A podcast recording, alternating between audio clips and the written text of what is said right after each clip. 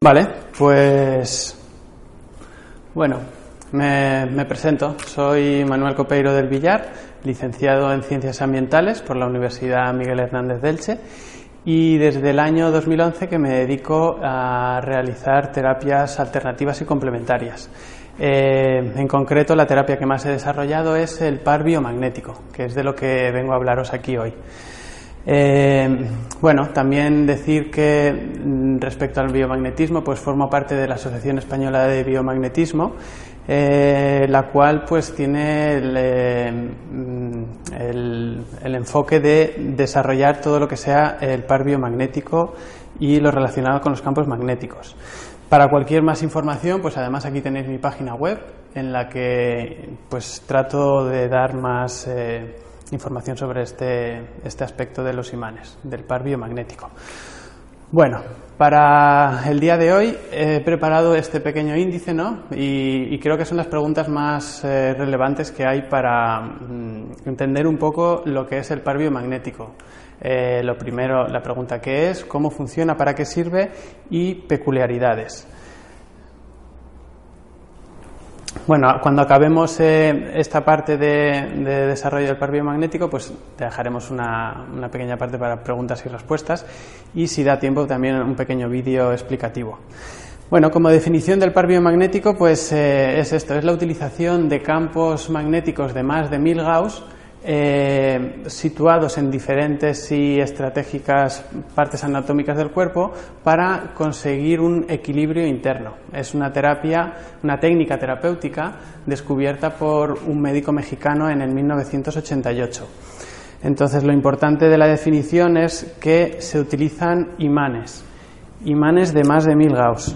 Esto es un, pues son dos imanes de ferrita, ¿no? Los imanes hay de ferrita, de neodimio, eh, los naturales con los que más suelo trabajar son de eh, ferrita y, esto. Mm, esto es un kilo de fuerza, eh, mm, son mil gauss, son como 3-4 kilos de fuerza, pero también tenemos imanes un poco más grandes. sí, estos serían 1200, 1300 gauss. Y luego de neodimio, que estos ya son imanes artificiales, ¿no? que son más finitos, tienen mayor potencia. Esto tendría unos 12.500 Gauss. Gauss es una unidad de medida que se utiliza para ver eh, la fuerza del imán, ¿no? es en, honor a, Gauss. Eh, y bueno, no es preciso imanes de más eh, intensidad o de más fuerza para tener mayor eficacia. Por encima de 1000 Gauss, los campos magnéticos funcionan eh, igual, mm, se pueden utilizar más, pero más eh, que nada es por eh, si es un órgano muy grande o si estás trabajando un músculo grande. Pero bueno, el efecto terapéutico para que se consiga tiene que estar por encima de los 1000 Gauss. Eso es lo importante. La otra parte importante de la definición, pues obviamente es que restablece el equilibrio interno del cuerpo. Bueno, pues este es el doctor Goiz, ¿no? Eh, Goiz pues tiene 78 años ahora mismo, ¿no? Eh, es un médico, eh, médico mexicano que empezó como fisioterapeuta en el Instituto de Neumología de México y em, empezó también a, trabajar, a hacer técnicas alternativas, sobre todo la acupuntura, que es lo que a él le valió para más adelante eh, hacer este descubrimiento del par biomagnético. Entonces, eh, bueno, eh, descubrió esto en el, en el 1988 y, a España llegó, llegó a empezar a dar cursos a partir del año 2008 que es cuando, pues bueno, eh, le invitaron a hacer una charla y yo hice el curso con él en el 2011. Eh, desde entonces, pues bueno, tuve la oportunidad de ser su colaborador y estar durante, pues hasta el, 2000, hasta el 2016 en los cursos que, que daba en Madrid. Eh, en total, pues he asistido a más de ocho cursos de primer nivel y, y dos cursos de segundo nivel. Actualmente él ya no viene a España a dar cursos porque ya está bastante mayor, aunque sigue dando cursos en México. Y, bueno, ahora ya vienen pues algunos de sus hijos, David Goiz, que es eh, médico, o también Moisés Goiz, que es psicólogo. Y en España, como referencia de, cursos de par biomagnético, pues tenemos a dos médicos, ¿no? al, doctor Enrique de Juan, que aquí traigo una tesis eh, que escribió él en el 2015. Es el mayor referente eh, científico que tenemos del par biomagnético, es el estudio en el que más nos podemos apoyar. Él es de Madrid, hace cursos en Madrid, bueno, también en Barcelona y en fuera de España también.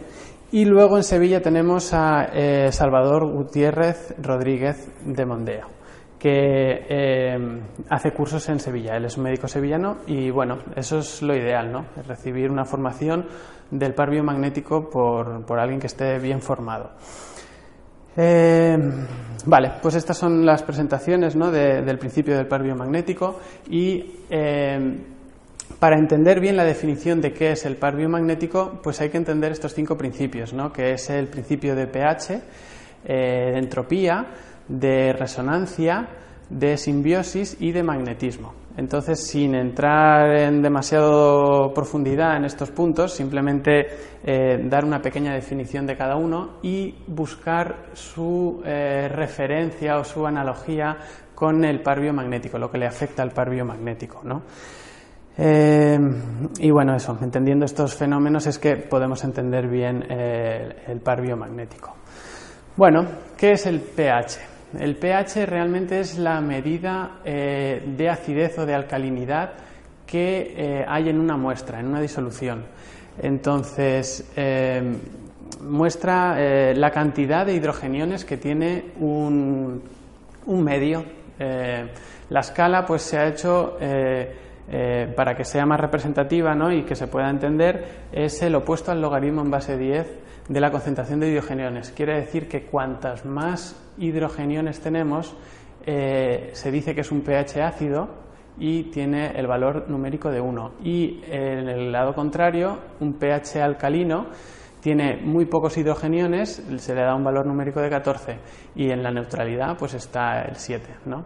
Entonces, eh, bueno, el pH realmente es fundamental para, todo, para todas las reacciones bioquímicas que se, lleven a cabo. Eh, eh, en el cuerpo humano, pues eh, se estima que, que, nacemos con un 80% de agua y un adulto ya tiene un 60%. ¿no? De esa cantidad de agua, eh, el 20% se encuentra en los vasos linfáticos y vasos eh, eh, linfáticos y sanguíneos y el 80% ya es el agua extravascular. De ese 80%, pues dos terceras partes está dentro de la célula y una tercera parte está fuera de la célula. Realmente todos esos compartimentos llenos de agua, pues están influenciados en mayor o menor medida por el pH. Por eso el pH es tan fundamental. Y aunque hablamos genéricamente que el pH del cuerpo es eh, neutro, eh, como podemos ver aquí, pues cada parte del cuerpo tiene su pH concreto, ¿no? El estómago para poder hacer las digestiones pues tiene un pH más ácido, en torno a 1 o 2, y bueno, eh, la sangre es lo más neutro que, se consigue, es 7,4. Mm, para medir esa concentración de hidrogeniones, ¿no? para ver el pH que tenemos en el cuerpo, se necesita eh, extraer un medio, un medio líquido del cuerpo. Entonces, para ello normalmente se, se utilizan por las lágrimas, la saliva, la orina o eh, una extracción de sangre. Pero lo curioso de esto es que eh, mm, el líquido que envuelve los, los órganos, pues realmente ahí no se puede ver qué pH tiene, porque al extraerlo pues se alteraría ese pH. Entonces, eh, la forma de determinar el pH siempre es externo. Vale. La alimentación, pues también, los alimentos también tienen su pH y eh, en la escala ácida pues están todas las bebidas carbonatadas, eh, bollería industrial, las carnes, todo eso tiende a acidificar. En la neutralidad pues está el agua, obviamente, y a lo más alcalino pues ya van los, eh, los vegetales. Entonces, eh, respecto a, a, los vegetales, o en concreto los ácidos, eh, las frutas cítricas, lo curioso es que, aunque tienen un sabor cítrico, al ingerirse pierden esa acidez y se transforman en unos fuertes alcalinizantes. Por lo tanto, todos los cítricos son fuertes alcalinizantes. Normalmente, mm, debido a la alimentación que llevamos, pues solemos estar en acidez y por eso personas que pues están enfermas lo primero que les recomienda el médico es ir a todo lo contrario, a a la alcalinidad. Sin embargo, el equilibrio tampoco está aquí, el equilibrio está en el medio, llevar una alimentación compensada y equilibrada. Y bueno, para terminar esta parte, pues me gusta terminar con la frase de, de, Hipócrates, ¿no? que en el siglo V a.C. ya decía que la medicina sea, que el alimento sea tu medicina, que la medicina sea eh, tu alimento. Bueno, la entropía. La entropía eh, realmente es el, eh, es el, grado de desorden que hay en un, en un medio, es el caos, la probabilidad que la materia se configure de una determinada forma. por ejemplo, si yo cojo una baraja de cartas y la tiro al aire, la probabilidad de que esta baraja caiga totalmente ordenada es realmente muy baja. Lo normal es que caiga toda desordenada. Pues eso es la entropía. Eh, eh, la entropía es la segunda ley de la termodinámica en la que eh, se basa todo, todo tiende al desorden, ¿no? Es las leyes de la, de la, vida, todo tiende a, estar desordenado. La, entropía es la que mueve el mundo. en un espacio cerrado, por ejemplo, la entropía cada vez va mayor. Eh, va a, mayor desgaste. Entonces se dice que es más fácil olvidar que recordar, es más fácil destruir que crear, ¿no? Vamos a ver.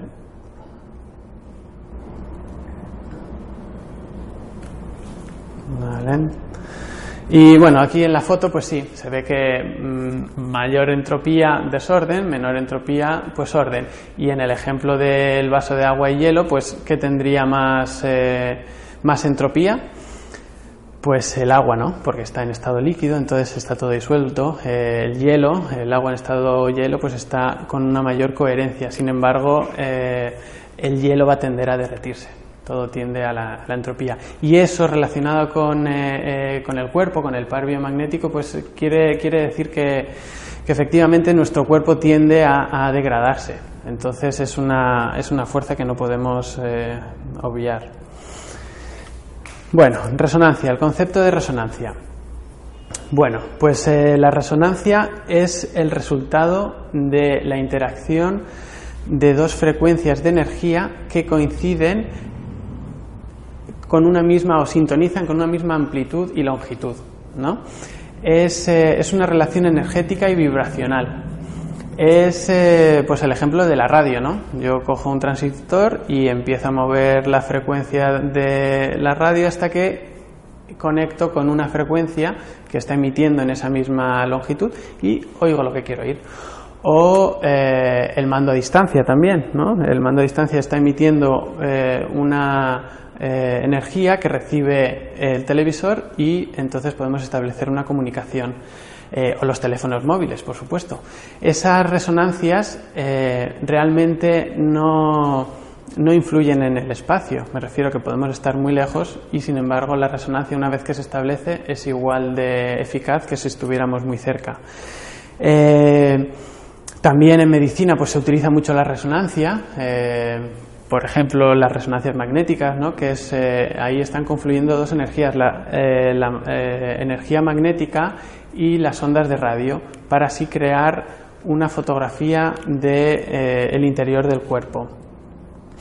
Y, y bueno, a nivel del par biomagnético es importante el tema de la resonancia porque eh, cuando ya hablaremos más adelante cómo se forman los pares biomagnéticos eh, positivo negativo no establecen cada par de, imanes cada par de puntos una relación en resonancia que igualmente va a ser independiente de la proximidad que haya en el cuerpo. Eso lo veremos un poco más adelante pero aquí ya marco el concepto de resonancia el siguiente pues es el de la simbiosis, ¿no? La simbiosis es la interacción que ejercen dos eh, individuos de especies diferentes normalmente para un fin común, para un beneficio propio. Eh, como pueda ser eh, el pez payaso y la anémona, ¿no? que el pez payaso pues eh, se alimenta de todos los residuos que, o materia que tiene que se va creando ahí en la anémona y la anémona pues tiene un ambiente más limpio.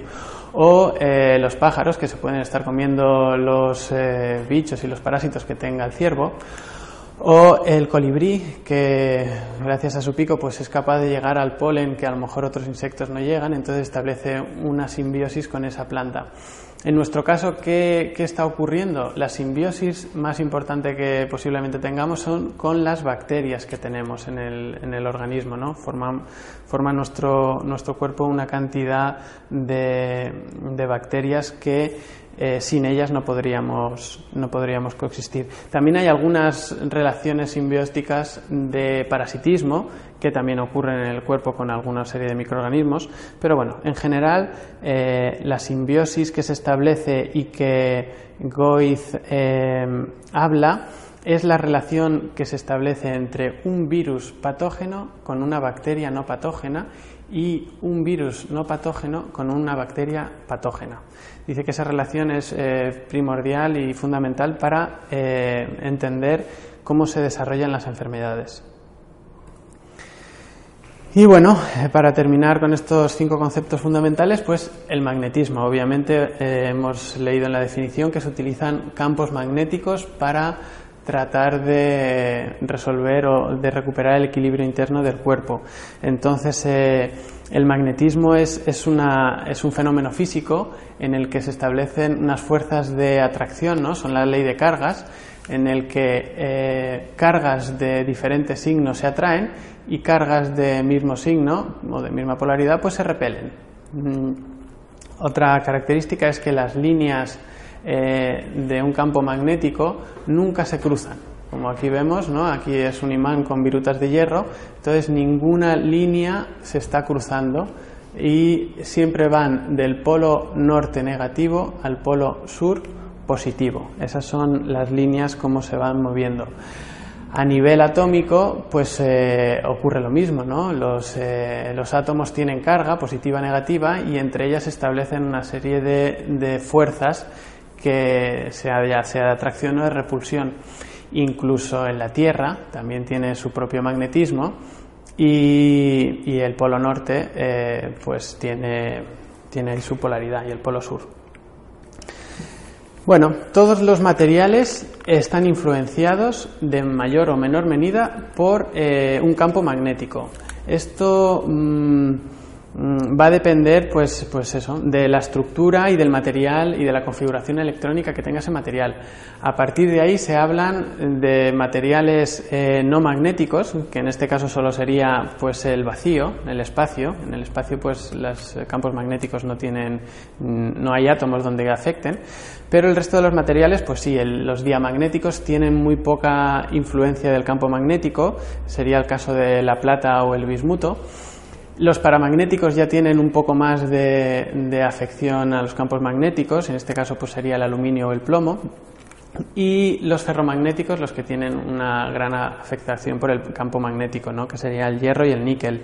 Goiz además habla de, eh, de los campos biomagnéticos, que son eh, cómo los campos magnéticos afectan a las células del cuerpo y se pueden polarizar. Bueno, claro, si hablamos de campos magnéticos tenemos que hablar de electromagnetismo, porque esos conceptos ya desde Maxwell pues se, unificaron, ¿no? Se unificó el campo eléctrico y el campo magnético, no se puede hablar de uno separado del otro. Esto es un campo eléctrico, una carga eléctrica que en movimiento genera eh, un campo magnético. Y bueno, aquí en la escala pues también se ve como pues el campo magnético está siempre que haya un campo eléctrico genera un campo magnético. Eh, toda carga eléctrica que, se genere, eh, eh, que esté en movimiento, genera este, este campo. Y como en la, en, todo en la Tierra tiene polaridad, ¿no? porque todo tiene átomos y tiene diferentes cargas, pues se va a producir un campo eléctrico. La Tierra, como decíamos, pues tiene un campo magnético. El interior de la Tierra eh, se cree que es de, hierro, fundido, líquido y fundido, y eso crea mm, unas fuerzas electromagnéticas que en la actualidad, ya llevan pues muchos años así, ¿no? Eh, el polo norte geográfico eh, tiene el polo norte magnético y el polo sur geográfico tiene, tiene el polo norte magnético. Está invertido respecto a, la geografía. Y las líneas de fuerza, como decía, salen del polo eh, norte magnético al polo sur geográfico. Estas líneas de fuerza es lo que se llama eh, la magnetosfera crean una, pues una estructura, una envoltura que nos protege de, pues de los rayos eh, cósmicos, de los meteoritos, de los cometas. Es la protección que tenemos ¿no? de la Tierra. Y si bien es cierto también que eh, mm, parece ser que hay una conexión entre las personas, ¿no? los seres humanos, con ese campo magnético y las relaciones a través de la pineal. Eh, eso es lo que hace que los ritmos vitales se, se estén en, en acorde. Eh, nosotros, pues al igual que la Tierra, también tenemos nuestros campos eh, eléctricos y, por lo tanto, magnéticos. Eh, es lo que se ha llamado la energía toroidal. así como en la Tierra era el núcleo de níquel de hierro el que producía ese campo magnético, en nuestro cuerpo principalmente es el corazón porque con cada latido genera una onda electromagnética pulsante que está creando un campo eléctrico y por lo tanto un campo magnético. Pero realmente cada órgano tiene su campo eléctrico y por lo tanto tiene también su campo magnético. Em, las células, cada célula que tenemos en el cuerpo tiene, es como una pequeña central eléctrica, ¿no? Tiene sus, su, su, voltaje, que es muy pequeño, se estima que es entre 70 y 90 voltios, eh, pero es fundamental. ¿no? Ahí está la bomba de sodio y potasio que hace que, que, se produzca una despolarización de la membrana y se produzcan los impulsos nerviosos. Entonces, eh, realmente, aunque nosotros vemos el cuerpo como algo de carne y hueso, también hay que entender que es una interpretación que hace nuestro cerebro ante eh, un estímulo que recibimos. ¿no? Los estímulos sensoriales, eh, pues realmente es una información que nos llega y que nuestro cerebro eh, ordena y transmite en forma de, imágenes. Pero es semejante como las ondas que llegan a la televisión y la televisión las transforma en imágenes. Pues todo es energía, al fin y al cabo esto, pues bueno, esto es una neurona que ahí lo que quería representar pues es el, campo eléctrico que genera eh, una neurona, ¿no? los impulsos nerviosos, las sinapsis neuronales o el potencial cardíaco. Si yo recibo un pellizco, por ejemplo, en la mano, eso me va a crear un estímulo que va a venir hasta mi cerebro, lo va a analizar y va a mandar otra señal en la que producirá una reacción de apartar la mano. Entonces ese estímulo eléctrico eh, es innegable.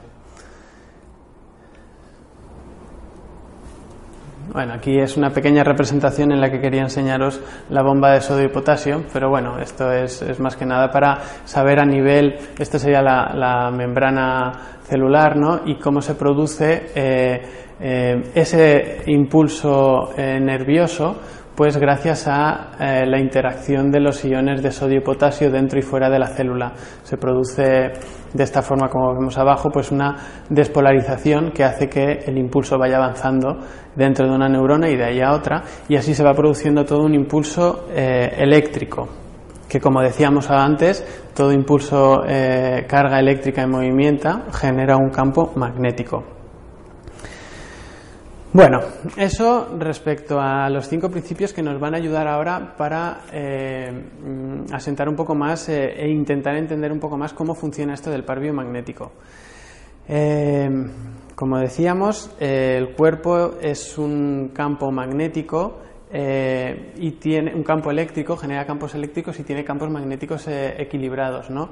Entonces, ¿cómo se llegan a producir esas descompensaciones de pH que produce que haya una descompensación en los campos magnéticos?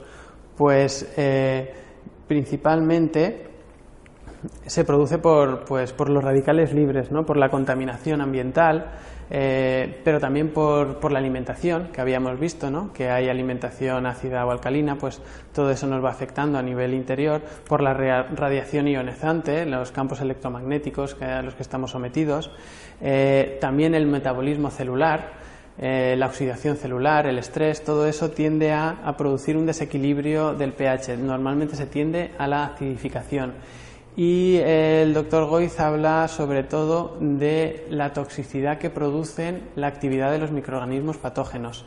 Eh, esas sustancias que generan ese desarrollo metabólico de los microorganismos patógenos producen una cantidad de toxicidad dentro del cuerpo que al final nos acaba eh, despolarizando determinadas regiones.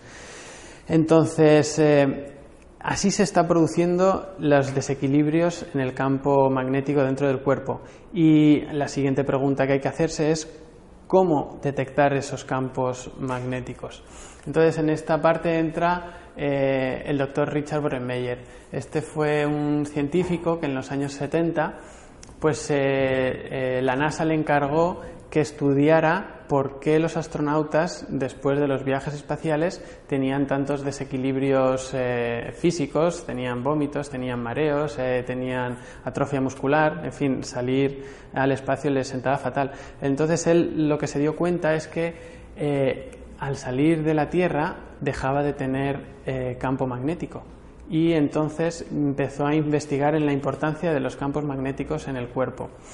Esto, pues bueno, le llevó a hacer eh, unas investigaciones y a dar unos cursos en los cuales el doctor Goiz tuvo la oportunidad de asistir a uno en, Puebla, en México, en el que el doctor Richard Meyer enseñaba de forma cualitativa e indirecta a medir desequilibrios en los campos magnéticos del cuerpo gracias a la utilización de imanes de más de mil Gauss.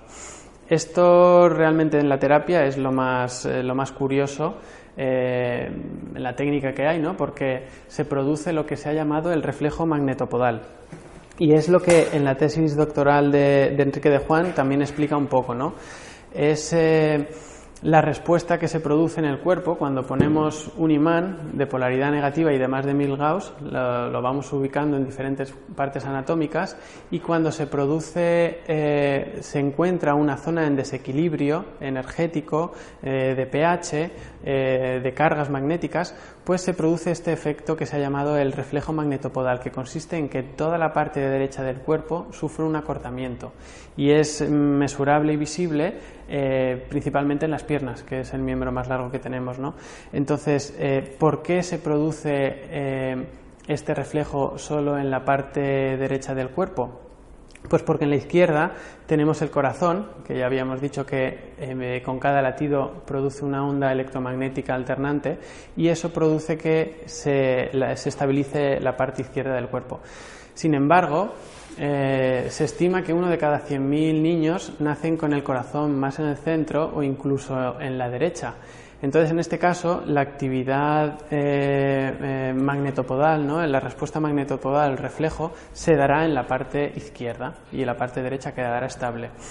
Este reflejo, como decía antes, es bastante novedoso porque no se conocía hasta que el doctor Richard Bremeyer lo descubrió, sin embargo, mm, no es tan raro eh, que en el cuerpo se den respuestas eh, ante estímulos eh, externos. ¿no? De la misma forma, por ejemplo, que la pupila del ojo en presencia o ausencia de luz se va a dilatar o a contraer en cuestión de segundos, o si aumenta mucho la temperatura, la piel va a empezar a expulsar sudor son todas respuestas que se están produciendo eh, ante estímulos externos. Pues este reflejo, el reflejo magnetopodal, aunque es bastante curioso y raro, pero también obedece a, leyes totalmente físicas y normales, en respuesta ante un estímulo de un imán de más de 1000 Gauss.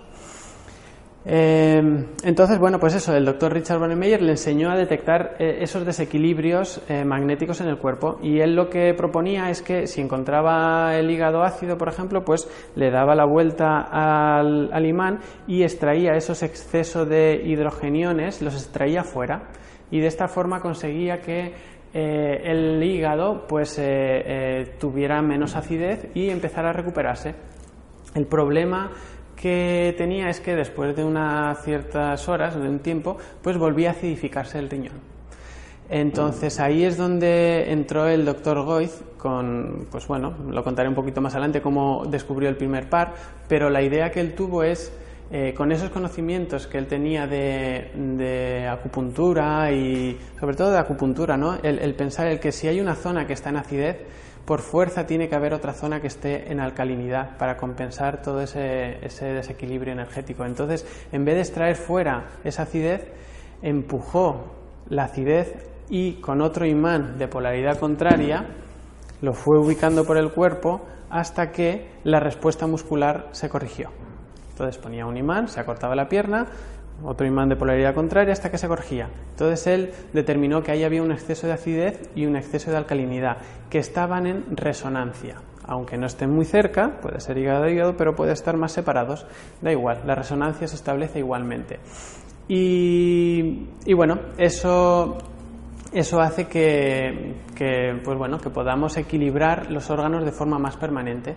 La terapia consiste en, eso, en hacer una revisión de todos los puntos, dejar una semana de espacio entre una revisión y otra revisión y ver cómo si hay algún otro órgano algún otro punto que esté eh, en desequilibrio energético. Eh, vale, entonces, eso es el cómo funciona eh, la terapia del par biomagnético, que si tenemos tiempo, pues bueno, haremos un pequeño ejemplo. ¿Y para qué sirve? Bueno, pues para qué sirve Aquí el doctor Goiz dice que, claro, como encontramos tantas zonas de, acidez en el cuerpo, eh, él le da mucha importancia a la presencia de los microorganismos patógenos que están produciendo con su metabolismo celular toda esa cantidad de, desequilibrios energéticos que nos afectan al final tanto físicamente como emocionalmente e incluso, incluso mentalmente. Eh, llegados a este punto, creo que es muy importante eh, reflexionar sobre los microorganismos, porque realmente mm, hace 2.000 millones de años, pues eh, la Tierra estaba colonizada por, por bacterias, ¿no? por unas bacterias que se llamaban procariotas. Y, bueno, y hoy en día pues eh, esas bacterias fueron evolucionando y fueron haciendo simbiosis entre ellas y hasta ir creando mm, moléculas y haciendo eh, seres más eh, evolucionados hasta, hasta donde hemos llegado. Parece ser que eso es lo que, lo, que ha ocurrido, eso es la teoría de la evolución. Y, y hoy en día, pues esa cantidad de bacterias sigue estando presente. Se estima que en un gramo de tierra hay 40 millones de bacterias. En un mililitro de agua hay un millón de bacterias. Y si juntamos toda la biomasa de las bacterias que hay en la Tierra, superan por creces a toda la masa vegetal que hay en el planeta. Eh, en total, eh, se cree que hay en torno a 300.000 trillones, millones de trillones de, de procariotas, de bacterias. De toda esa cantidad de bacterias, tan solo se conoce el 1% y de ese 1% tan solo el 10% está clasificado como eh, bacterias patógenas. O sea, realmente no hemos visto ni la puntita del iceberg y pensamos que con eso estamos eh, eh, curando y, corrigiendo enfermedades. Pero más bien mm, es un equilibrio al que tenemos que llegar. se estima que tenemos alrededor de 37 billones de células de las cuales eh, conviven con nosotros unos 48 billones de bacterias, 60 billones de virus y cientos de miles de, millones de hongos. Entonces, eh, mm, hay que cambiar la idea, ¿no? Esta idea de, de, Pasteur en el que la enfermedad viene de fuera y es un germen en el que eh, nos infecta y tenemos que defendernos, eh, parece ser que no es tan correcta, más bien es la de su contemporáneo Besam, que él decía que los microorganismos ya están ahí, que lo importante es el medio y que dependiendo de cómo esté el medio, esos microorganismos, microorganismos van a evolucionar y evolucionan, por lo visto, de virus a bacteria, de bacterias a hongos y así producen diferentes eh, procesos de enfermedad. Bueno, esta diapositiva es un poco para entender eh, eh, lo que se produce en el cuerpo. Eh, Goy dice que, bueno, la ciencia, ¿no? que en un pH neutro está la salud y que si se produce una acidificación de ese medio tendiendo hacia, hacia cero, pues ahí se van a producir una serie de, procesos de, de, acortamiento de la materia, disfunción orgánica, degeneración, siempre en presencia de virus y de hongos, que son los que les gusta la, acidez. Y si el pH tiende hacia la alcalinidad, es decir, eh, pocos hidrogeniones, pues ahí, se produce una distensión de la materia en la que al final acaba pues con lo mismo, con problemas de, disfunción orgánica eh, y en presencia de bacterias y de parásitos.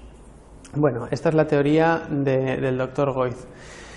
Eh, Aquí retomamos el momento en el que Goiz eh, descubre el par biomagnético. Creo que también es bastante interesante porque forma parte de la historia del descubrimiento de esta terapia.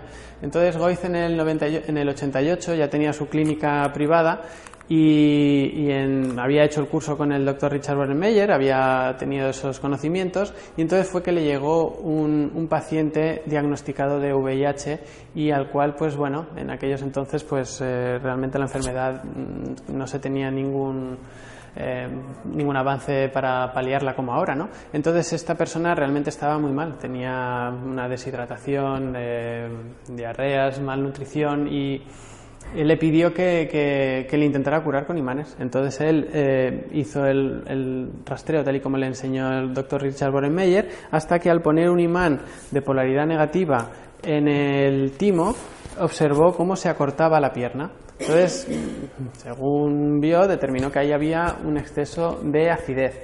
Lo que hizo no fue darle la vuelta al imán para extraer esa acidez, sino dejar ahí el imán, empujar esas cargas y, ir y coger un imán de polaridad contraria y ponerlo en el cuerpo hasta que llegó al recto y se produjo eh, la equiparación de las piernas. Entonces, nada, lo dejó ahí, dejó que los imanes hicieran su trabajo, eh, los campos magnéticos, que ahí dependen también de, como decíamos antes, de la Tierra, ¿no? dependiendo de en qué longitud, en latitud de la Tierra estemos, pues habrá un campo magnético que nos afecte más o menos. Aquí en España, para tratar de restablecer un campo, un desequilibrio energético, se necesitan unos 10-12 minutos, pero cuanto más al Ecuador estamos, menos tiempo necesitamos. Y bueno, este paciente volvió al cabo de una semana y, bueno, había recuperado muchísima vitalidad, ya no tenía diarreas, se estaba alimentando bien, él se sentía muy sano y muy recuperado y, bueno, el doctor pues tampoco dio demasiado crédito a lo que veía, pero bueno, lo dejó ahí. Empezaron a llegarle más pacientes eh, con esta sintomatología y vio que todos iban recuperando su salud. Entonces, claro, mm, ante esta situación lo que hizo fue eh, transmitir esta información a las autoridades sanitarias. Lo que pasa es que, bueno, no le tuvieron en cuenta y todo muy al contrario lo que hicieron fue cerrarle la consulta y, amenazarle de muerte. Entonces, por eso es por lo que al final acabó dando cursos de par biomagnético a, todo aquel que quisiera escucharle. ¿Vale? Para intentar que ese conocimiento que él había encontrado, pues que no se, no se perdiera.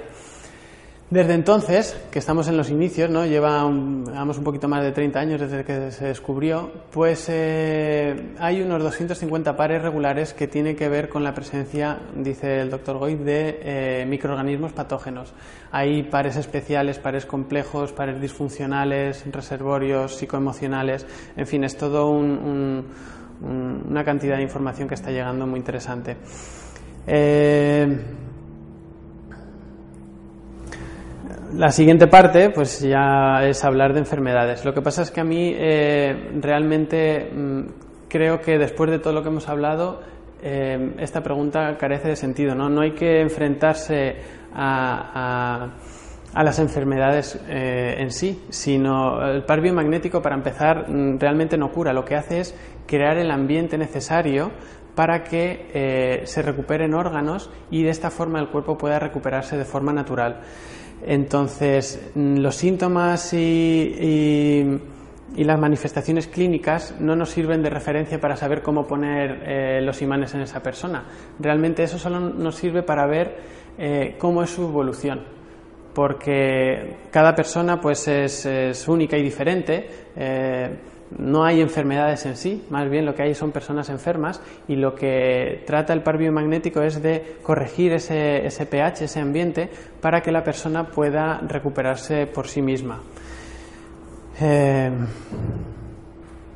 vale, y por último ya, pues las peculiaridades del par biomagnético. ¿no? Mm, realmente es una terapia que, tiene tantísimas cosas positivas, o sea, no tiene efectos, ningún efecto secundario. Eh, utilizamos campos magnéticos mm, de mediana y baja intensidad. Eh, es aplicable independientemente de la edad, del sexo, de la condición social.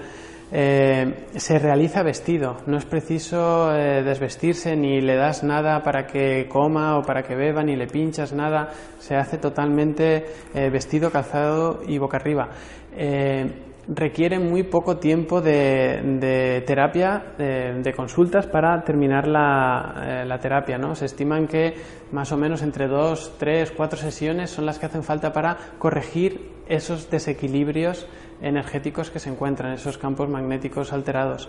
Y una vez que eso ya ha terminado, pues ahí hay que, hay que dejar. Hay veces que las personas sienten ya mejorías eh, enseguida. En mi experiencia en estos ocho años, pues después de eh, eso, un 80% más o menos de las personas que me vienen a, que les haga la terapia, pues se recuperan entre dos, tres sesiones.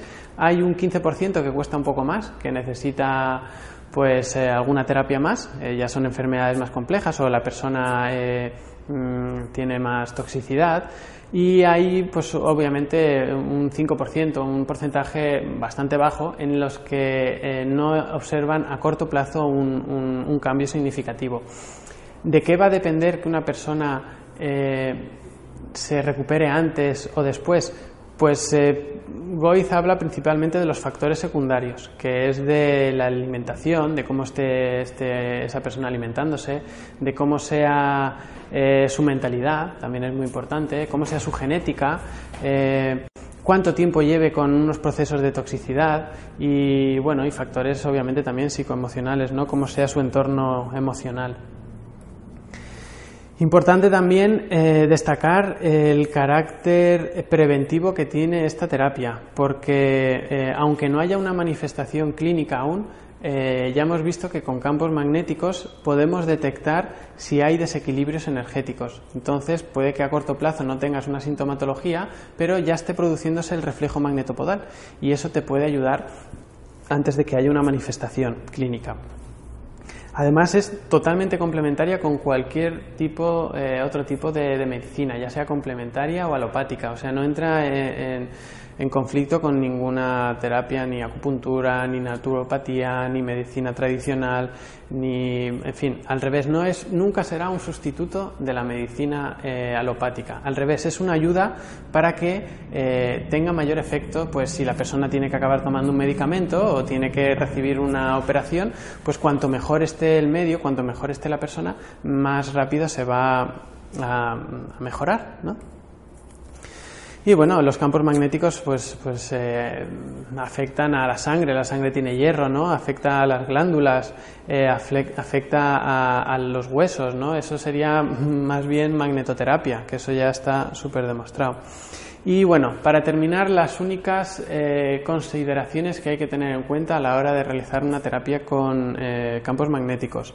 hay que saber si la persona ha recibido quimioterapia o radioterapia. Esto es muy importante porque esa toxicidad que va a tener la persona al recibir quimioterapia es mucho más alta de lo normal.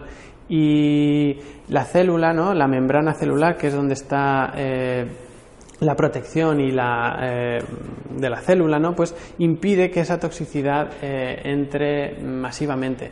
Si nosotros ponemos campos magnéticos, lo que vamos a hacer es permeabilizar mucho esa membrana, como hemos visto, hacer que se produzca un flujo de, de nutrientes eh, más rápido y podría ser que la persona tuviera en este caso una un efecto secundario bastante negativo, ¿no? Al entrar la toxicidad dentro de la célula. Entonces, en estos casos lo que hay que hacer es, eh, yo por lo menos hago, es eh, derivarlos a una persona, a un médico, o Enrique de Juan o Salvador Gutiérrez, o alguien que sea médico que sí puede trabajar eh, con estos casos de forma pues holística, ¿no? Con par biomagnético, con, en fin, con, con medicinas, con otras cosas. Y también hay que tener en cuenta si la persona tiene eh, algún aparato electrónico eh, en él, ¿no? ya sea un marcapasos o un audífono o bueno, también están empezando ahora a ponerse, implantarse chips, pues todo esto también hay que tenerlo en cuenta porque efectivamente los campos magnéticos afectan a la, batería y eso lo podría desgastar. Y bueno, con esto pues ya, ya he terminado la exposición. Si, bueno, ahí no se ve nada, la verdad, pero bueno, es mi número de teléfono, la página web que ya os he enseñado antes y eh, el correo electrónico, ¿no? el dobleparbiomagnético.com. Con esto finalizamos ya la parte de exposición.